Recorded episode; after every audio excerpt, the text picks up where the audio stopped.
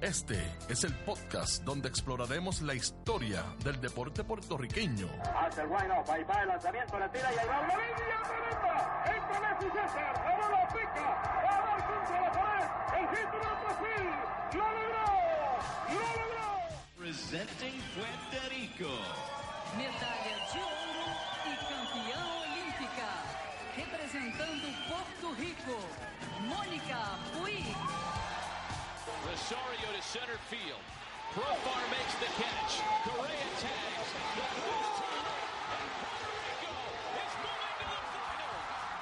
final. Y lo que ocurre en la actualidad en el mundo deportivo. Esta es la milla extra.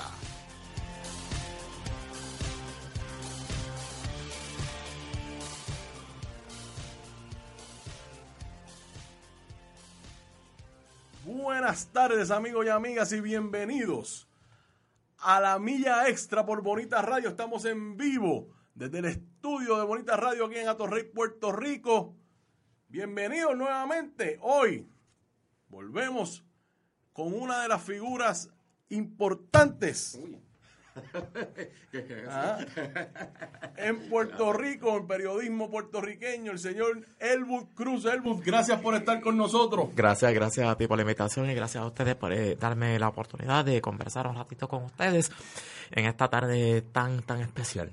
Bueno, Elwood, yo, yo estuve hablando con Elwood fuera de, de cámara. Allí en la, calle, del aire, en la calle de la En Roosevelt. la Roosevelt. En la en la calle. Estábamos ahí hablando de las razones por las cuales yo me motivé en llamarlo, en comunicarme con usted y traerlo para acá y hablar no solamente de tu carrera, de tus principios, de donde tú vienes, de tu carrera en el periodismo en, en, en Puerto Rico, sino todos los obstáculos que has tenido que ir eh, rompiendo de un tiempo para acá, Ajá. que por lo menos en, mi, en mis ojos culminan o empieza una nueva era en tu carrera que empezaron con Lima 2019, que para mí es como una cosa bien poética.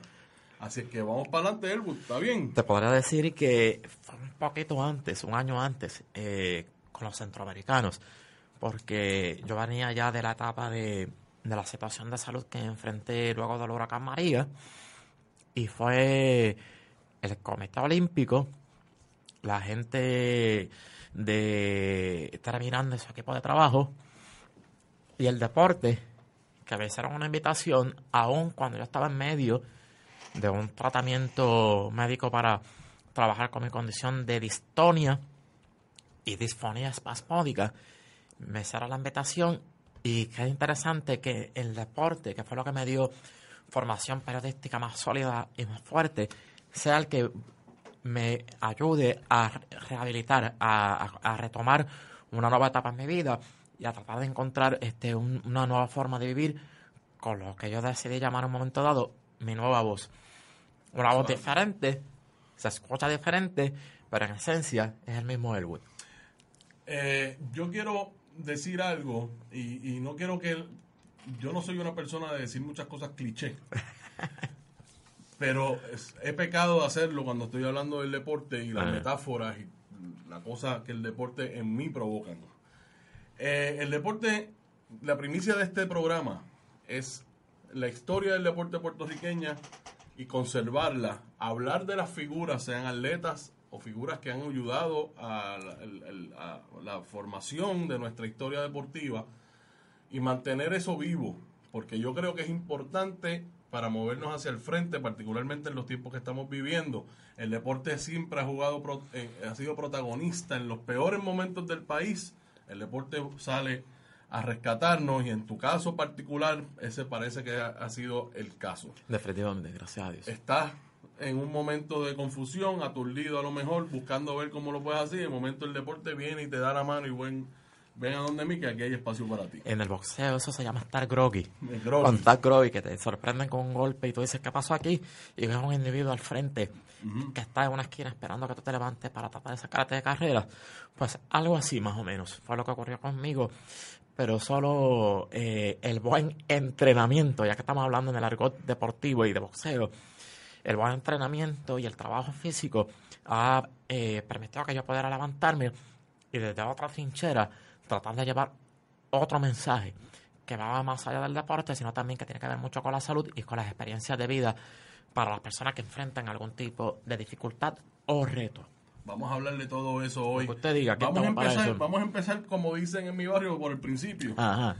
Eh, tú eres de las piedras y con mucho orgullo, eh, como he leído por ahí en varios artículos, donde tú...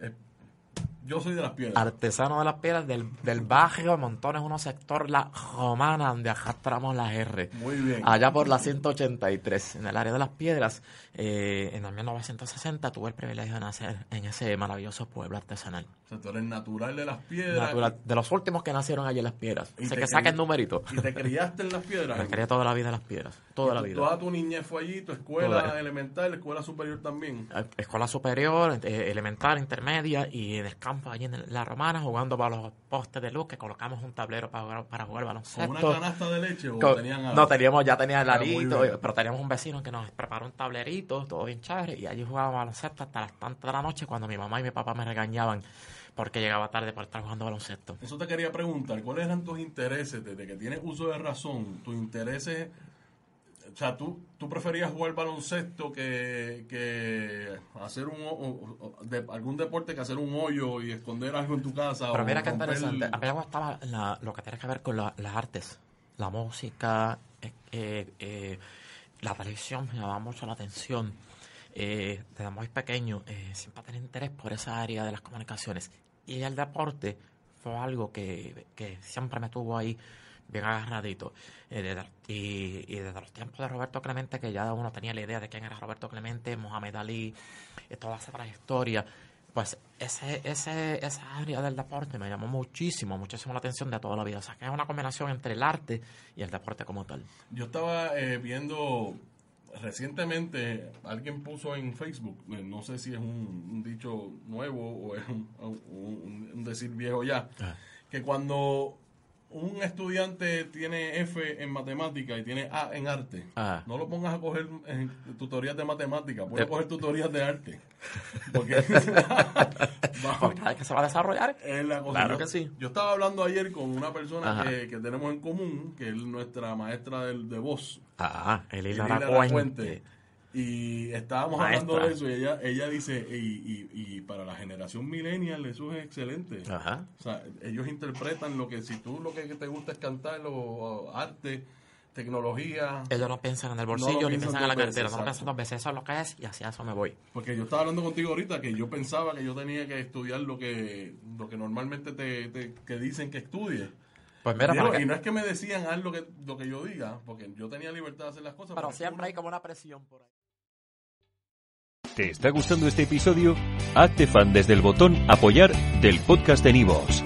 Elige tu aportación y podrás escuchar este y el resto de sus episodios extra. Además, ayudarás a su productor a seguir creando contenido con la misma pasión y dedicación.